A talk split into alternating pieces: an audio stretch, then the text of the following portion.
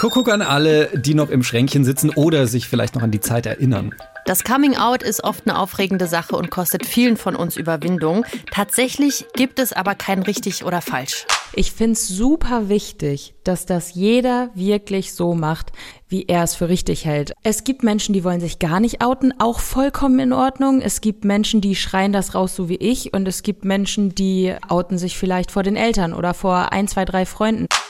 Wir haben uns für euch Coming-out-Tipps von der YouTuberin Melina Sophie, dem Musiker Henry Maximilian Jakobs und anderen coolen Leuten aus der Community eingeholt. Willkommen im Club. Der LGBTIQ-Podcast von Puls mit Kathi Röb und Julian Wenzel. Ich kann mich an eine Zeit erinnern, vor meinem Coming Out, da hatte ich wirklich Hitzewallungen, wenn ich sowas wie Coming Out gelesen habe. Irgendwo im Internet, auf YouTube oder so, wenn ich auf ein Coming Out gestoßen bin oder wenn sich irgendein Star geoutet hat. Ja. Das fand ich krass und mein Herz pochte und das war, kennst du das? Das Gefühl so. Wow. Voll, auch wenn in irgendeinem Tatort, den ich mit meinen Eltern zusammengeschaut habe, irgendwie was mit Coming Out war. Ja. Ich so, was passiert Total. Jetzt? Und lustigerweise habe ich dann immer total viele YouTube-Videos vorgeschlagen bekommen mit anderen Coming-out-Stories. Das ist dann so der Moment, wenn dein Algorithmus sagt, hey, du und ich, wir wissen auch beide, was hier läuft. Ja, ich glaube, zu der Zeit war unser YouTube-Algorithmus unser Best Buddy so. Ja. Die wussten wahrscheinlich besser über uns Bescheid Die als wussten, wir selber. was wir wollten. Ja, vielleicht habt ihr auch aus einem gewissen Grund diese Folge angeklickt heute. Oder vielleicht, weil sich gerade jemand bei euch im Umfeld geoutet hat und ihr wisst nicht so richtig, wie ihr damit umgehen sollt.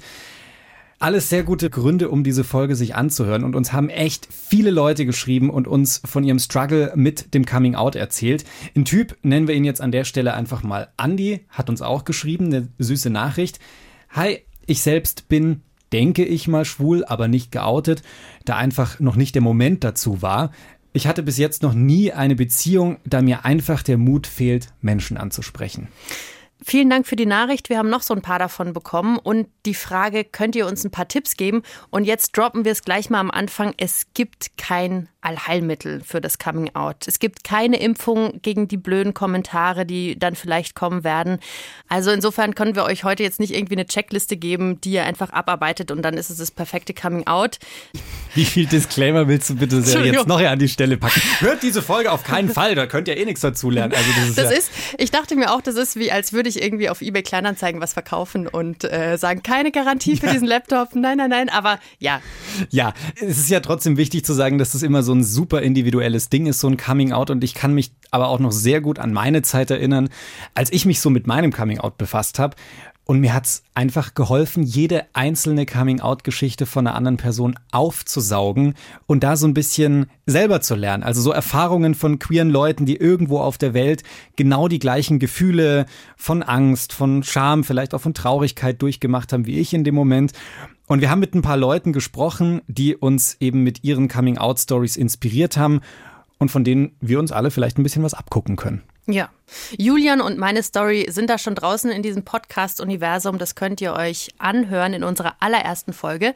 Da machen wir so einen kleinen Seelenstriptease und erzählen, wie es bei uns so war. Und wenn ihr jetzt eh schon in der Suchleiste da bei irgendwelchen Podcast-Anbietern seid, könnt ihr gleich mal einen anderen Titel eingeben und zwar Transformer. Das ist ein anderer Podcast, auch vom BR.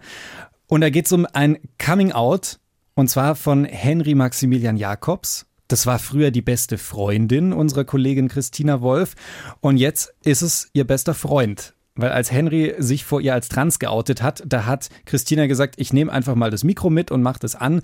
Und die beiden haben ihren Weg durch die Transition zwei Jahre lang begleitet. Super schöner Podcast. Henry ist Musiker, er spielt Bass und singt auch.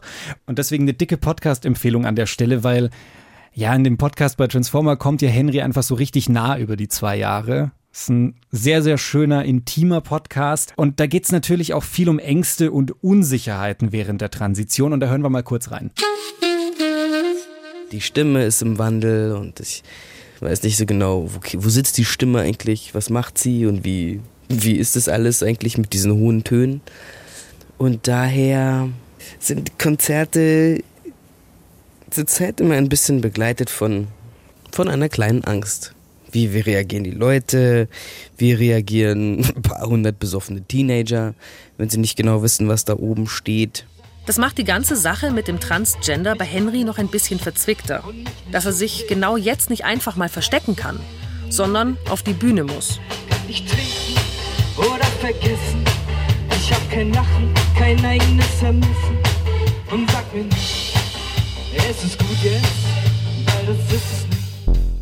Henry macht immer noch Musik, die gute Nachricht. Und er schreibt selber von sich, er schreibt und macht ein bisschen Aktivismus, so steht's über ihn auf Instagram. Und wir haben ihn gefragt, was für ihn damals wichtig war und welchen Tipp er uns zum Coming Out geben würde. Wichtig ist, dass man einen Zeitpunkt wählt, der sich für einen selber gut anfühlt und überzeugend. Und dass man schaut, dass man eine Umgebung wählt, in der man sich wohlfühlt und in der man sicher ist und sich auch sicher fühlt und mit einer Person anfängt, von der man ahnt oder weiß, dass sie einem sehr wohlgesonnen ist und die Verkündung oder das Coming Out auch freundlich aufnimmt. Ich glaube, am Anfang ist es nie leicht. Ich erinnere mich, wie ich rumgestammelt habe und wie lange es gedauert hat.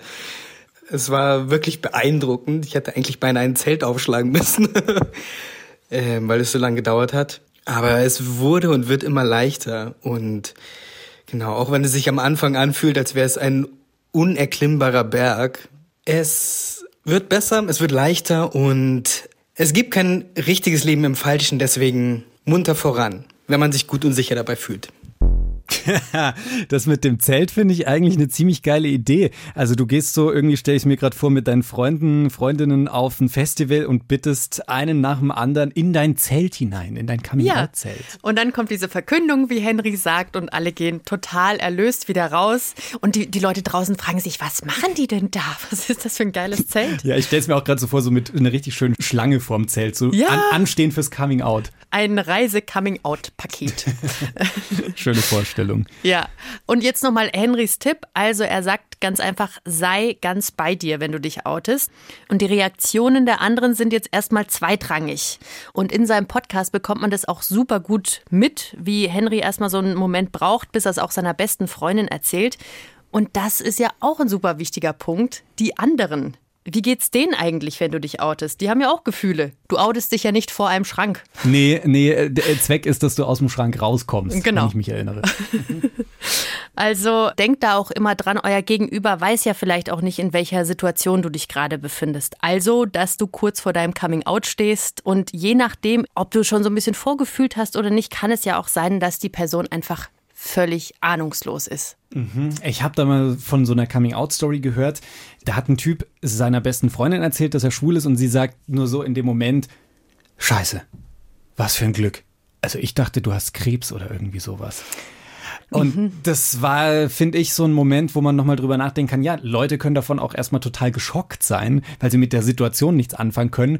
Und das hat jetzt nichts irgendwie mit euch zu tun, dass ihr euch in dem Moment nicht mehr lieben oder ihr jetzt einen Fehler gemacht habt oder einfach, ja, es hat einfach was mit der Situation zu tun, dass sie vielleicht mit der Situation nicht umgehen können und für diesen Moment sehr überfordert sind. Weil ich finde, das hat mir sehr geholfen, das habe ich mal als sehr schlauen Tipp gelesen. Gebt den Leuten einfach Zeit vor denen ihr euch outet, weil ihr hattet in der Regel ja das innere Coming Out und das ging ja jetzt auch nicht flupsdiwups irgendwie in zwei Minuten, sondern ihr hattet Wochen, vielleicht Monate, vielleicht sogar Jahre Zeit, euch auf euer erstes äußeres Coming Out vorzubereiten und alle Fragen durchzuspielen. Was heißt das jetzt denn eigentlich, dass ich queer bin? Das hatte die andere Person aber nicht vor der ihr euch mhm. outet. Und dann kann es erstmal ein ziemlicher Schlag sein, wenn sowas kommt. Voll. Und manchmal ist es ja auch so, dass man die Reaktion der anderen Menschen gar nicht mitbekommt, wenn du dich zum Beispiel auf Social Media outest. Ich frage mich, könntest du dir das vorstellen, dich, dich einfach so auf Social Media zu outen?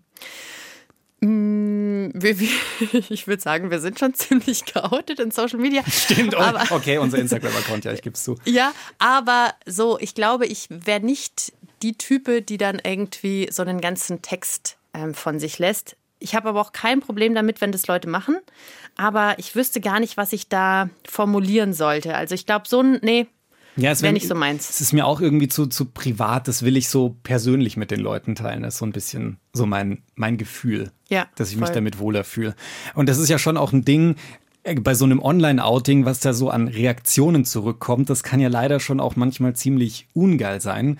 Da gibt es eine Studie dazu vom Deutschen Jugendinstitut. Die haben natürlich gibt es eine Studie dazu. Natürlich, natürlich haben wir da eine Studie für euch rausgesucht. Und Julian packt sie aus, ja. Ja, die haben über zwei Jahre mehr als 1700 äh, queere Menschen zwischen 14 und 27 befragt und haben rausgefunden, dass wir vor allem online Diskriminierungserfahrungen erleben.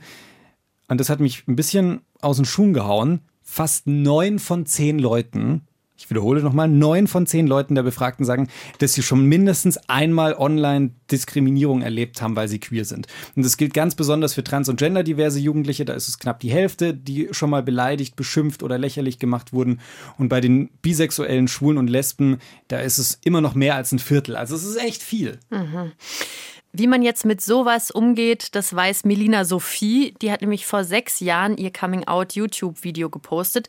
Und damals war das noch eine größere Sache, weil da gab es noch nicht so viele Coming-out-Geschichten online. Heute ist es üblicher. Also zum Beispiel der Schauspieler Yannick Schümann, der spielt zum Beispiel in der Serie Charité mit. Mhm. Und, das wusste ich nicht, er ist auch Justus Jonas bei die drei Fragezeichen. Ja, ja. Justus und, Jonas. Und er hat sich ja neulich auch auf Instagram geoutet. Justus Jonas. Ja, schön wär's. Yannick hat sich geoutet, ja, auf Instagram. Ja, gab ja auch in letzter Zeit noch viel mehr Coming-Outs. Hier Joey's Jungle auf YouTube hat auch neulich ein großes Coming-Out-Video mit mehreren Millionen Aufrufen jetzt rausgehauen. Fabian Grischkat auf Instagram, der war bei uns in der Weihnachtsfolge zu Gast. Und eben Melina Sophie, das ist also schon ein bisschen her. 2015 äh, ist das Video rausgekommen. Und ich habe mich mit ihr darüber unterhalten, wie es ist, seine Coming-out-Geschichte mit so vielen Menschen zu teilen und ein paar Tipps fürs Coming Out habe ich auch noch geholt. Du bist eine Person, die einfach in Social Media ein mega Coming Out hatte. Dein Video hat inzwischen über 6 Millionen Aufrufe. Ungefähr 500.000 Aufrufe davon sind von mir. nee, aber auf jeden Fall extrem viele Aufrufe. Gehst du denn jetzt noch in die Kommentarspalte oder so? Oder ist das so passé und ein Ding von vor fünf Jahren, sechs Jahren? Ähm, das ist definitiv ein Ding von vor fünf Jahren. Ähm, ich weiß, dass es damals auf jeden Fall sehr viel Hate gab, aber die positiven Kommentare haben definitiv überwogen und es war tatsächlich das erste Video, was ich online gestellt habe, bei dem mir der Hate total egal war. Also wirklich zu 100 Prozent egal, weil ich so dahinter stand. Ähm, ich stehe so dahinter zu dem, was ich gesagt habe und da, da konnte mir keiner was. Also da habe ich wirklich gedacht, ihr könnt schreiben, was ihr wollt. Das interessiert mich alles gar nicht. Ich find's super wichtig, dass das jeder wirklich so macht wie er es für richtig hält. Es gibt Menschen, die wollen sich gar nicht outen, auch vollkommen in Ordnung. Es gibt Menschen, die schreien das raus, so wie ich. Und es gibt Menschen, die ähm, ja outen sich vielleicht vor den Eltern oder vor ein, zwei, drei Freunden. Und ich finde, da ist es immer super wichtig, auf sein Bauchgefühl zu hören, weil das wird einem auf jeden Fall den Weg weisen. Leute, die sich auf Social Media outen, müssen ja leider äh, mit Trollen rechnen oder mit scheiß Kommentaren. Ja, was würdest absolut. du sagen, was ist so ein Tipp, wie man damit umgeht? Also man muss sich natürlich schon dem bewusst sein, dass es diese Trolle, wie du so schön sagst, überall gibt. Ähm, das heißt, ich habe mich so ein bisschen dran gewöhnt, weil egal was ich mache, es wird immer jemanden geben, dem es nicht gefällt. Und wenn ich mich immer nach den Leuten richte, denen es nicht gefällt, dann kann ich gar nichts mehr hochladen. Und ähm, da habe ich so ein bisschen abgewogen und habe gedacht, im Endeffekt kann ich nie alle zufriedenstellen. Und ich glaube, wenn man das so ein bisschen im Hinterkopf hat, dann ähm, hilft einem das dabei, so ein bisschen sein eigenes Ding durchzuziehen. Sehr cooler Tipp. Und du klingst jetzt so wahnsinnig souverän und die ganze Sache ist natürlich auch eine Zeit her und so. Ja. Aber wenn wir jetzt nochmal an den Anfang gucken. Also, du bist schon auf YouTube unterwegs, du bist schon YouTube-Star und dann merkst du, okay, fuck, irgendwas ist bei mir anders, ich scheine lesbisch zu sein. Was waren so mhm. die Schritte? Wie ging das bei dir vonstatten? Also es, es war mir nie wirklich bewusst, dass ich lesbisch bin. Ähm, was mir schon bewusst war, ist, dass ich, obwohl ich auch Beziehungen mit Jungs damals hatte, dass ich mich immer zwischendurch nach Frauen umgeschaut habe. Und das fing tatsächlich schon im Kindergarten an. Dito. Und ähm, ja, genau. Also, es, also im Prinzip, wenn ich zurückdenke, lag es auf der Hand. Es war eigentlich ganz klar. Aber ja, das ist mir natürlich erst viel, viel später bewusst geworden, nämlich mit 18, nachdem ich nach Köln gezogen bin. Ich glaube, das hat mir so ein bisschen diesen, ja, den, den letzten Kick so gegeben. Aber ich meine, dieser Moment, in dem ich in den Spiegel geguckt habe und wirklich zu mir selbst gesagt habe, ich bin lesbisch, das war für mich mein Coming Out. Und von dem Zeitpunkt an war ich mir der Sache auch dann zu 100 Prozent sicher.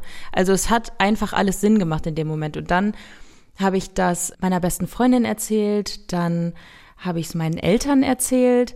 Und nachdem ich so dieses familiäre Coming Out hatte, mir war von Anfang an bewusst, dass wenn ich mein Coming Out mache, wenn ich meiner Familie und meinen Freunden sage, ich bin lesbisch, dann sollte das auch auf jeden Fall öffentlich stattfinden, weil für mich war ganz wichtig, dass ich mich einfach nicht verstecken muss und vor allem wollte ich eine Vorbildfunktion sein für andere. Ich habe diesen Schritt für mich selbst auch nur gewagt, weil ich mir selber früher nämlich auch ganz, ganz viele Coming-out-Videos von anderen YouTubern angeguckt habe. Mhm. Und das war ja zu der Zeit noch nicht so krass in Deutschland. Deshalb habe ich mir amerikanische YouTuber angeguckt und durch die habe ich den Mut bekommen, mich selbst zu outen. Und ich wollte dann selber auch diese Person sein, die anderen Leuten diesen Mut gibt, sich zu outen. Und deshalb war für mich klar, jetzt nach meinem familiären Coming Out möchte ich das auf jeden Fall öffentlich machen.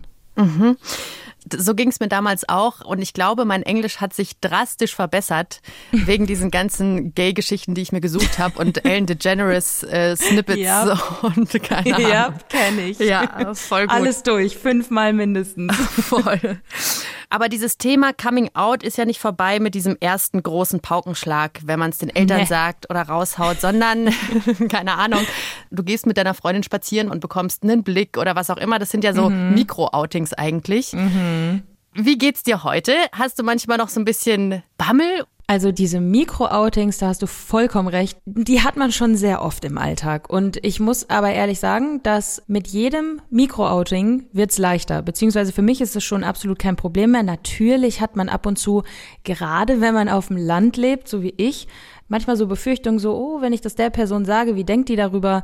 Aber wie gesagt, ich stehe halt wirklich so dazu und ganz ehrlich, wenn das irgendwem nicht passt, dann passen diese Menschen halt nicht in mein Leben rein. Und ähm, ich finde es super wichtig, dass man auch einfach immer wieder drüber spricht, damit wir irgendwann, hoffentlich, wird das irgendwann möglich sein, an einen Punkt kommen, wo Outings gar nicht mehr wirklich nötig sind. Aber an diesem Punkt sind wir halt leider noch nicht angekommen. Und deshalb finde ich super wichtig, auch immer wieder darüber zu sprechen und die Leute immer wieder dran zu erinnern, hey, es ist was ganz Normales. Wir sind keine Außenseiter, sondern wir sind ganz normale Menschen und ähm, wir können lieben, wen wir wollen.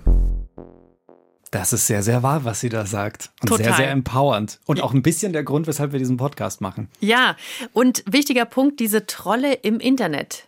Um mhm. Himmels Willen, die gibt es und die braucht kein Mensch. Hammer, wie Melina Sophie damit umgegangen ist. Aber ehrlich gesagt, ich kenne mich und manchmal trifft mich so ein Kommentar wie so ein ekelhafter, kalter Waschlappen im Gesicht. Ja. Ja. Was wir aber aus dem Gespräch mit Melina mitnehmen können, so als ein großes Learning, es wird immer leichter, je öfter man sich outet. Und je häufiger man natürlich positive Reaktionen bekommt, das bestärkt natürlich nochmal sowas. Aber auch eine negative Erfahrung sollte euch jetzt nicht gleich entmutigen. Denkt einfach dran, das nächste Coming Out könnte schon wieder deutlich besser laufen. Und je mehr positive Erfahrungen ihr dann natürlich sammeln könnt, desto sicherer werdet ihr über die Zeit so. Wie so ein Coming Out-Muskel. Ja, der richtig, aufbaut. der sich so langsam trainiert. Jetzt kann ich's. Es war übrigens eine sehr interessante Erkenntnis für unsere Redakteurin Mila, dass das Coming Out ja eigentlich für uns so täglich eine Rolle spielt.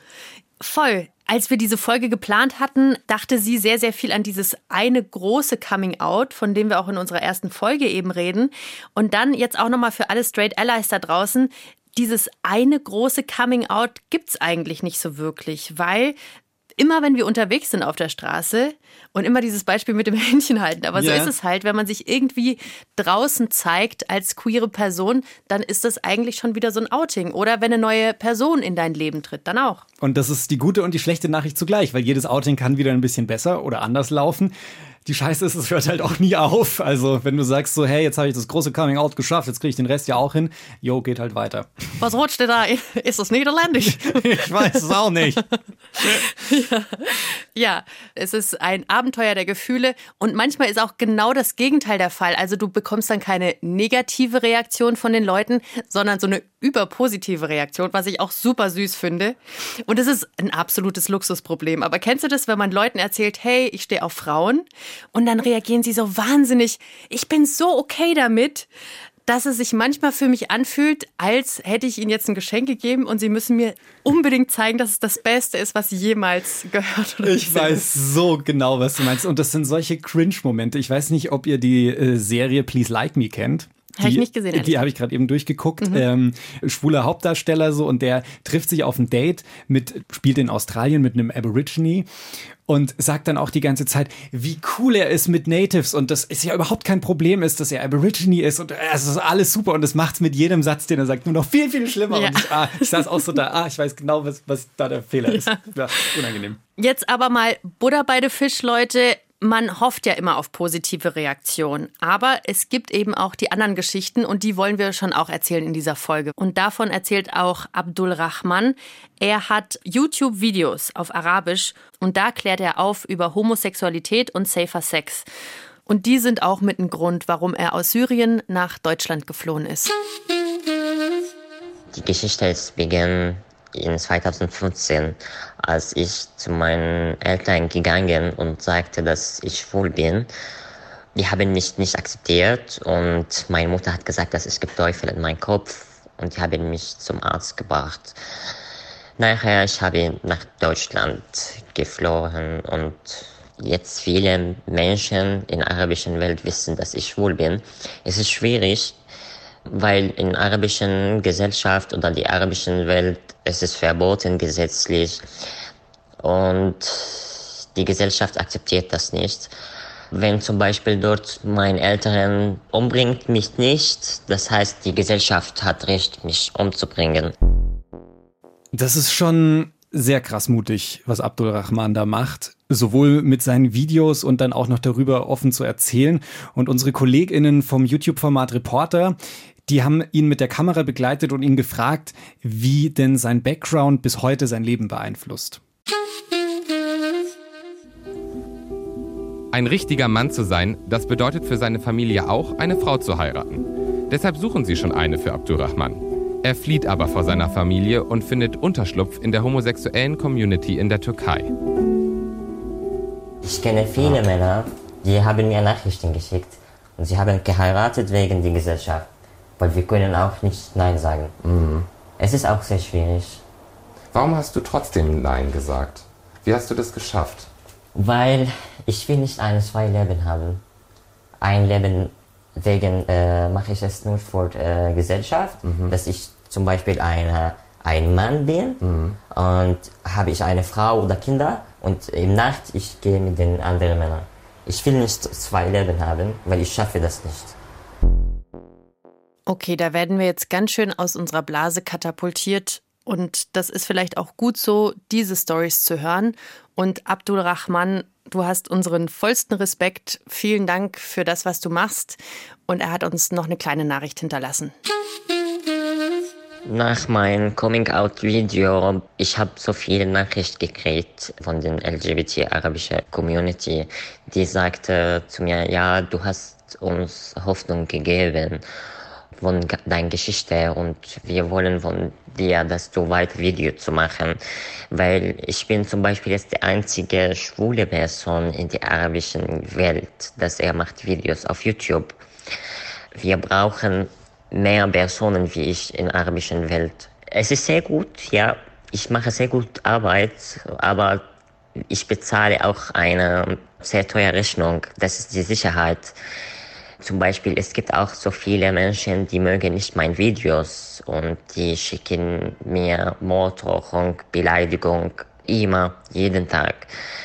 Aber ich gebe Hoffnung vor die anderen Menschen, die leben in, in der arabischen Welt und die haben keine Stimme, um seine Meinung zu sagen.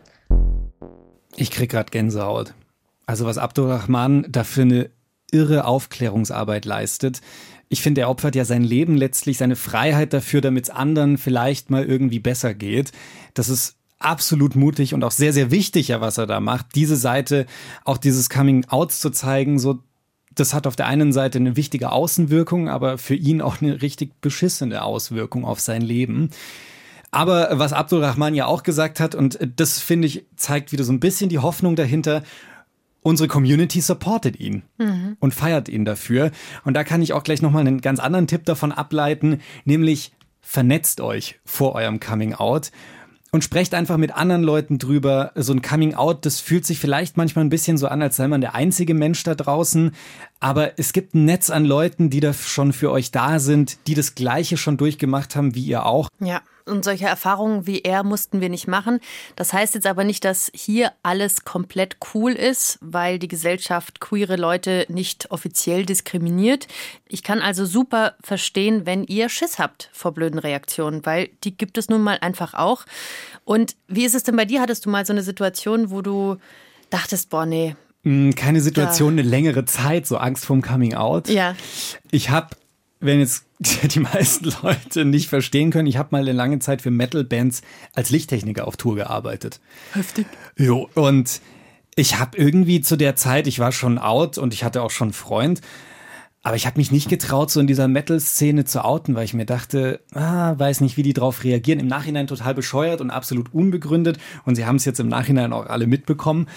Aber in dem Moment hatte ich einfach Angst, weil ich mir dachte, das ist hier so ein männlicher Kosmos.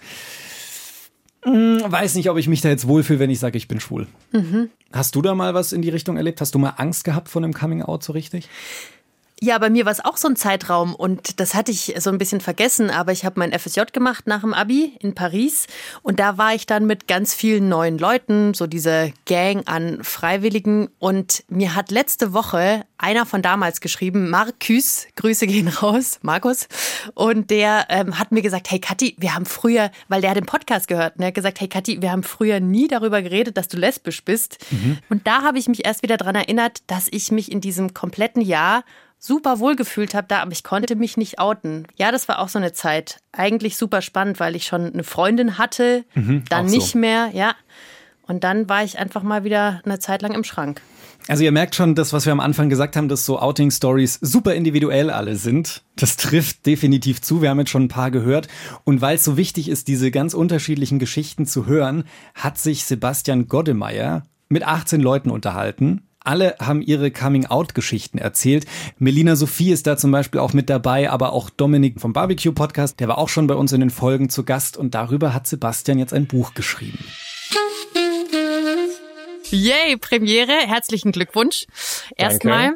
Um was es in dem Buch geht, lässt sich nicht überlesen. Da steht groß und fett mit Regenbogenfarben auf dem Titel Das Coming Out. Genau. Wie war denn das Coming Out für dich? Das erste Coming Out hatte ich natürlich mir selbst gegenüber, also dass ich mir eingestanden habe, hey, ich bin schwul und ich bin jetzt nicht wie die anderen Teenager bei mir auf der Schule. Und dann habe ich mich langsam Freunden gegenüber geoutet. Das lief auch soweit gut, allerdings bin ich in einer Kleinstadt bei Münster aufgewachsen und das war halt schon alles echt homofeindlich. Also ich habe von früh auf gelernt, dass es nichts Gutes ist, homosexuell zu sein. Wurde irgendwie jahrelang angefeindet und so. Und deswegen war dieser Schritt, mir das selber einzugestehen, der war wahnsinnig schwer für mich, weil ich da so viel Angst vor hatte. Und dann später ging das eigentlich. Ich habe mich dann so 15, 16 habe ich dann angefangen, mich äh, Familienmitgliedern gegenüber zu outen. Mit 18 meinem Vater gegenüber. Das ist auch super gelaufen. Da hatte ich eine Freundin da, Lisa heißt sie. Und dann ist sie irgendwie gegangen und mein Vater saß in der Küche und hat mich dann gefragt, ja, bei dir gehen ja immer die Mädels ein und aus, ne? und ich war dann so, nee, Papa, äh, so ist das nicht. äh, ich stehe auf Jungs und äh, mit den Mädels läuft gar nichts. Der hat mir dann nochmal, nach dem Artikel von mir online gegangen ist, wo es äh, um die Homofeindlichkeit in meiner Heimatstadt ging, hat er mir so Call Me By Your Name mäßig so einen ewig langen Brief geschrieben, total emotional und dass ihm das leid tut, dass er das eigentlich nie so begleitet hat und nie mitbekommen hat und dass er mich aber liebt und ähm, wie stolz er auf mich ist und alles und das war total schön. Es gab Höhen und Tiefen, Schwierigkeiten und äh, sehr schöne Momente und das äh, findet sich auch alles in dem Buch wieder. Melina Sophie ist auch dabei, mit der habe ich auch schon geredet. Mhm. Nikolas Puschmann, Gewitter im Kopf, Bambi Mercury, ganz, ganz viele Leute hast du da zusammengebracht. Was würdest du denn sagen, ist jetzt so deine Erkenntnis nach dieser ganzen Recherche, nach diesen ganzen Geschichten und Gesprächen? Also das Wichtigste für mich ist, dass nicht queere Menschen das Problem sind, sondern die Gesellschaft. Wir haben gesellschaftlich einfach starke Probleme mit äh, Vorurteilen, Stigmata, wodurch es dann zu Anfeindungen kommt und auch eben dazu kommt, dass Menschen, die halt einer gewissen Minderheitsgruppe angehören, sich nicht frei entfalten können, die mit Ängsten aufwachsen, die ja mit Problemen aufwachsen und die sich einfach nicht frei ausleben können. Das finde ich wahnsinnig traurig. Deswegen war es mir auch so wichtig, dieses Buch zu schreiben, einfach um zu zeigen, hey, es ist ganz normal queer zu sein. Das ist wahnsinnig schön. Nur wir müssen irgendwie gesellschaftlich an einen Punkt kommen, wo es wirklich akzeptiert wird und wo es als ganz normal angesehen wird. Solange das aber nicht der Fall ist, wird es weiter zu Gewalt kommen und dazu auch, dass Leute sich halt eben nicht trauen, zu ihrer Liebe zu stehen. Und das ist eigentlich ziemlich scheiße. Und an der Stelle sind jetzt auch so ein bisschen die Straight Allies einfach mal wieder gefragt. Deswegen Coming-out-Tipp für alle Straight Allies da draußen, auch wenn ihr selbst jetzt nicht irgendwie mit einem Coming-out zu tun habt, aber streut doch einfach mal bei euren hetero-FreundInnen queere Geschichten, macht mal klar, dass ihr damit kein Problem habt, dass ihr ein offenes Ohr dafür habt, weil das hilft nämlich uns Queerios extrem bei den Coming Outs. Und an der Stelle noch ein Tipp, macht's auf keinen Fall so wie Philipp Lahm. Der hat nämlich neulich mal wieder so richtig, also den Bock abgeschossen. Der bringt jetzt ja nämlich sein Buch raus, das Spiel die Welt des Fußballs heißt es. Und da steht drin, da kam jetzt vorab schon mal so ein kleiner Schnipsel raus, dass aktive Profifußballer sich seiner Meinung nach auf gar keinen Fall outen sollten, weil ja, die Reaktionen könnten negativ sein und man soll sich doch auch auf, bitte auf gar keinen Fall mit irgendwie seinen Mitspielern über ein mögliches Coming Out unterhalten. Das ist das beschissenste Verhalten, was man von außen hören kann, wenn einem die ganze Zeit gesagt wird, oh, das Coming Out wird so schlimm und keine Ahnung, welche Reaktion es da geben mhm. könnte. Das ist gar nicht cool, muss ich mal an der Stelle sagen. Philip the Lame Lamb, absoluter Humbug. Und auch an die Queerios da draußen, ihr könnt euren Straight Allies schon auch mal ein bisschen was zumuten. So ist es mir nämlich neulich gegangen gegangen, da wollte ich mit Freunden online einen Film gucken. Und ich habe an einen Film gedacht und dann aber gesagt, ah nee, sorry, das ist ein Lesbenfilm. Und warum denn nicht? Also 99 Prozent aller Filme, die ich mir angucken muss, gehen um Heteroliebe. Warum um Himmels Willen habe ich diese Entschuldigungshaltung so, ach nee, wird euch ja eh nicht interessieren? Nö, Voll, einfach mal was zumuten. Also Ziel sollte ja am Ende sein, irgendwann mal so an den Punkt zu kommen, wo es doch vollkommen egal ist, welche Liebe oder welches Geschlecht da gerade eben auf der Leinwand gezeigt wird oder auf der Straße gelebt wird. Weil eigentlich sollte man ja dann sagen, hey, das ist doch kein schwuler Film oder das ist doch kein lesbischer Film. Nein, das ist ein Liebesfilm. Und ja. den können alle Menschen anschauen, die Liebe sehen wollen. Bis dahin braucht's aber halt leider noch diesen Zwischenschritt des Coming Outs umso mehr und das meint auch Sebastian. Also ich finde das Coming Out wahnsinnig wichtig, man erstmal den Menschen mitteilt, wer man ist, ähm, wen man liebt und das ist ja ein wahnsinnig wichtiger Teil. Das ist halt so, bei heterosexuellen Menschen wird das nicht Coming Out genannt. Die sagen einfach, ja, hier ist meine Frau, hier ist mein Mann, meine 13 Kinder und dann ist das so. Das fällt gar nicht auf. Das Ziel wäre natürlich, dass es bei queeren Menschen, die nicht heterosexuell sind, dass es da genauso ist. Also dass die einfach sagen, dass ich jetzt zum Beispiel sage, guck, das ist mein Freund, das ist unser Kind und dass es gar nicht, gar nicht so ein Ding ist, ne? Ich glaube, auf diese Art wird es immer irgendwie ein Coming-out geben und nur der Umgang damit muss sich, glaube ich, ändern und auch, dass so ein Coming-out so ein großes Ding manchmal ist, ne? Also diese Angst, von der auch viele beschreiben, das ist nicht in den Personen, das ist anerlernt, genauso wie Scham äh, ein anerlerntes Gefühl ist und deswegen ist es so wichtig, aber darüber zu sprechen und eben so ein Buch wie Coming-out jetzt zu schreiben. Was ist denn jetzt dein Tipp für Leute, die dieses Coming Out, sei es jetzt vor Eltern, Freunden oder vielleicht auch einfach nur für die ganze Welt, die das noch vor sich haben? Mein Tipp wäre, kauft mein Buch. Nein, das Beste Wichtigste PR, Sebastian, beste PR. ja, ähm, sorry. Mein Tipp ist, sich erstmal jemanden zu suchen, mit dem man sich sicher fühlt und sich dieser Person gegenüber zu öffnen. Ich glaube, das nimmt erstmal die allergrößte Angst. Das kann jemand aus dem Freundeskreis sein, das kann die Oma sein, das kann die Tante sein, das kann der Onkel sein, wie auch immer. Aber irgendjemand, bei dem man weiß und auch sicher sein kann, da mache ich jetzt erstmal eine positive Erfahrung. Das Schlimmste ist natürlich, wenn sich diese Angst aufbaut vor dem Coming Out und äh, man es immer weiter vor sich herschiebt und dann entsteht so quasi so ein Scheinriese, ne? Und so ist das ja mit der Angst. Desto länger man sie aufschiebt, desto größer wird sie. Deswegen würde ich raten, mir erstmal jemanden zu suchen, bei dem ich mich sicher fühle und mich der Person gegenüber öffnen und von meinen Gefühlen und Gedanken erzählen. Schöner Tipp und ja eigentlich auch genau das Gleiche. Und da kommen wir wieder an den Anfang zurück, was Henry gesagt hat. Und ich finde, das bringt auch ganz gut so auf den Punkt. Bleibt einfach bei euch, nehmt euch Zeit und achtet darauf, dass euer Gegenüber vielleicht auch einen kleinen Moment braucht, um die Infos zu verarbeiten. Mhm. Und baut euch vielleicht so einen kleinen Safe Space auf. Also An mit Leuten. an Leuten, von denen ihr euch denkt, aha, also die werden das wahrscheinlich positiv aufnehmen. Und wenn ihr negative Erfahrungen gemacht habt, ihr seid nicht allein da draußen. Und wir haben in Deutschland tolle Beratungsstellen, an die könnt ihr euch wenden. Und die haben auch ein bisschen Hilfe.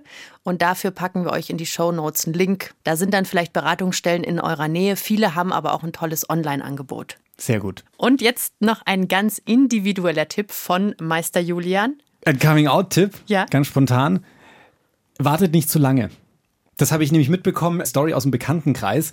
Da ist schon jemand, weiß schon seit Ewigkeiten, dass er schwul ist, lebt seit Ewigkeit mit einem Freund zusammen und hat es auch schon einigen Leuten gesagt, aber anderen Leuten halt auch noch nicht.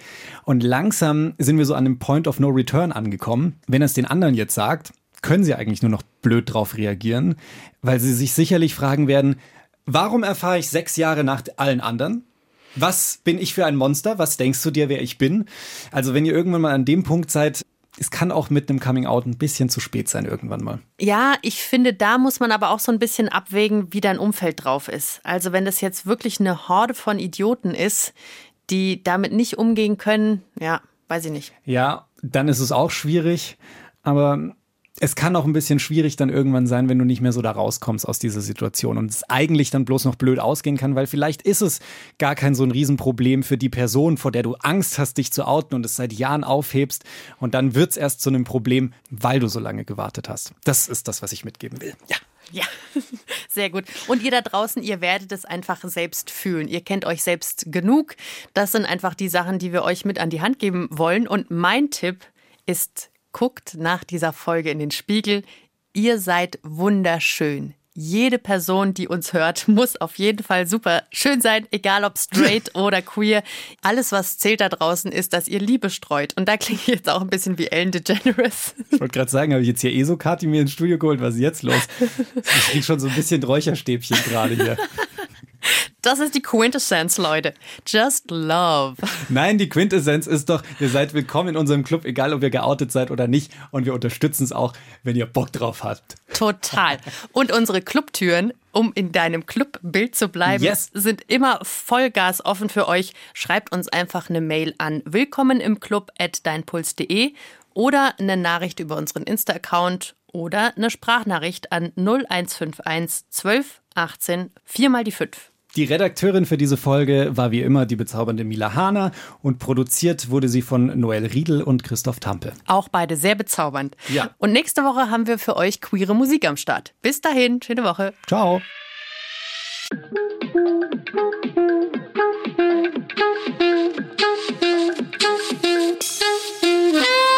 Puls.